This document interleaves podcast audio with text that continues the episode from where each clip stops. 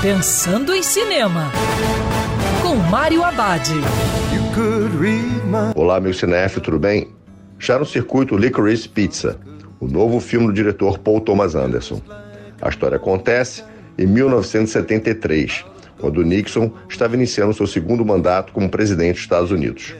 Época em que o país ainda estava em guerra com o Vietnã e enfrentava uma grave crise de combustível que gerou uma forte inflação nos Estados Unidos.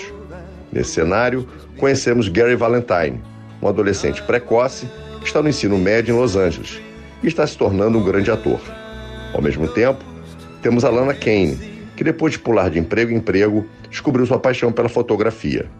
Apesar da diferença de idade entre Gary e Alana, a dupla inicia uma relação com descobertas e que irá provocar um amadurecimento em ambos.